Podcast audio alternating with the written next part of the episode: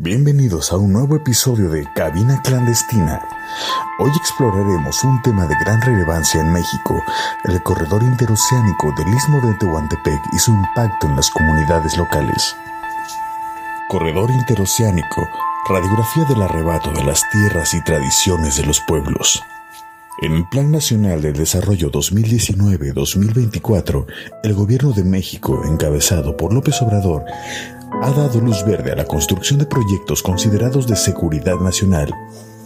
Y uno de ellos es el corredor interoceánico del Istmo de Tehuantepec, también conocido como CIT. Este ambicioso megaproyecto consiste en la construcción de un tren eléctrico de alta velocidad de 300 kilómetros de doble vía, capaz de transportar 300.000 toneladas de material al día esto, además de pasajeros, se prevé que movilice 85 trenes diarios conectando los puertos de Coatzacoalcos en Veracruz y Salina Cruz en Oaxaca en tan solo tres horas. Pero, ¿cuál es el objetivo detrás de este proyecto? El gobierno busca aprovechar la posición estratégica del istmo de Tehuantepec para competir en los mercados mundiales, facilitando la movilización de mercancías, bienes y productos, conectando el Océano Atlántico y el Océano Pacífico. Sin embargo, este megaproyecto afectará directamente a 98 municipios, 46 en Oaxaca, 33 en Veracruz, 14 en Chiapas y 5 en Tabasco, abarcando más de 3 millones de hectáreas y afectando a medio millón de indígenas.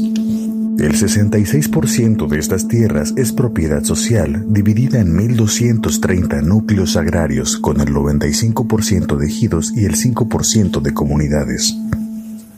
Detrás de este proyecto subyace la preocupación de arrebatar la posesión efectiva de la tierra a estas poblaciones.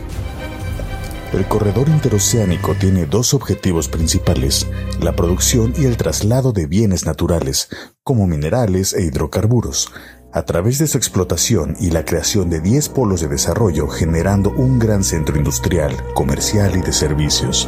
La finalización de este proyecto modificará la dinámica rural tradicional, generando graves problemas de orden social, económico, cultural y ambiental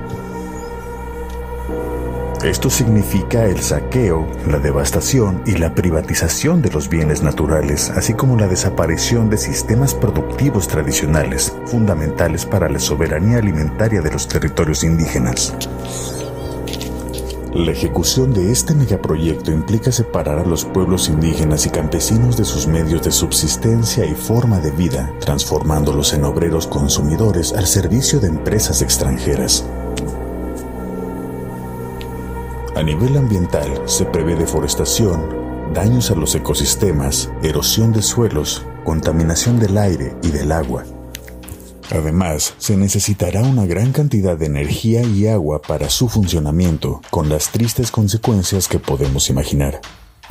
Para poder llevar a cabo este megaproyecto, el gobierno ha implementado diferentes estrategias como la cooptación de líderes comunitarios el clientelismo, el corporativismo, el paternalismo y la individualización de apoyos con el fin de desmovilizar y dividir a las comunidades. Sin embargo, la estrategia más efectiva ha sido la militarización de los territorios, especialmente desde marzo de este año, cuando la Secretaría de Marina asumió el control y la seguridad del corredor. Por otro lado, la imposición del corredor ha generado procesos organizativos de lucha en las comunidades afectadas. Los pueblos y movimientos indígenas y campesinos se aparan en sus derechos constitucionales y están dispuestos a defender sus territorios, ya sea a través de la acción directa o la desobediencia civil. En resumen, la lucha de los pueblos del Istmo es por la preservación de sus recursos naturales, saberes, identidades, formas de justicia y organización social, mediante autogobiernos basados en la democracia directa y participativa. Esto ha sido un vistazo al corredor interoceánico y su impacto en las comunidades locales. Gracias por unirte a nosotros en este episodio de Cabina Clandestina.